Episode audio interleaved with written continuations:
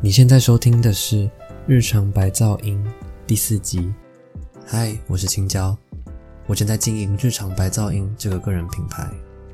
我原本主要是分享各种能动手制作出的一些属于自己空间风格的居家布置，但是经过思考过后，我更进一步的分享所有能让生活变得更有质感的提案，或是与在这条道路上发光发热的职人、生活家聊过后，在这边内化成我的文字，分享给你听，希望能够帮助你轻松提升生活质感。二零二零过了一半了。从年初开始的纷扰到六月，貌似都没有停歇。你有把自己照顾好吗？该休息的时候放下手机，从头到脚有意识的轮流放松，把自己的身体、心理照顾好，永远是你最重要的事。五月初的时候，我去了趟内湖花市，我很喜欢这里，整理的很干净、很整齐。路线也很宽敞，好走。我不太懂花，这次原本是想来买郁金香的，不过到了以后才发现，现场都是康乃馨为主。正好挑了一把看起来最有气质的橘色，带回去给我妈吧。你常逛花市吗？我一直认为花是生命中最美好的奢侈品，会说它是奢侈品。倒也不是说花有多贵，还不如说，其实花市的花都比你想象中的还要便宜很多。只是呢，没有花的确也能过日子。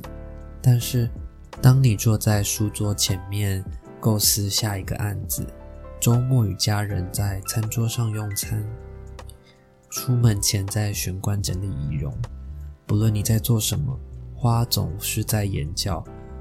默默地绽放，就像小狗水汪汪的眼睛一样，让你忍不住驻足停留。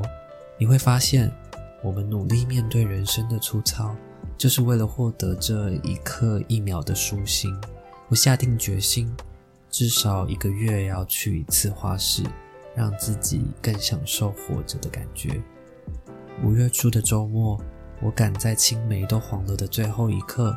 酿了缸美酒，会犹豫这么久，主要是因为手边没有好看的玻璃缸，然后我也不太喝酒的关系。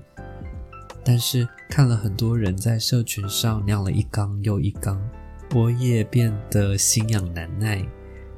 结果在周末的时候，在大创看到了一个质感很不错、手感也很好的玻璃缸，大约有五公升吧。我就决定扛回家了。我是用米酒加冰糖，听说中秋节左右香气就会十分饱满。不好客的我，也期待能够在中秋节的时候好好款待亲朋好友。五月的主题大约就是围绕着花与酒。你也喜欢这两个生命的调味料吗？留言告诉我你最喜欢的花是什么。如果你想看到。我买的花跟我酿的酒，你可以到我的 Instagram 上面查看。我也会用现实动态及时的告诉你我正在做什么。你可以搜寻“日常白噪音”找到我。最后，很谢谢你追踪了我的 Podcast，也很谢谢每个愿意给我回馈的白粉。我非常欢迎你到 Apple Podcast 帮我打新评分。那我们下一集见，拜拜。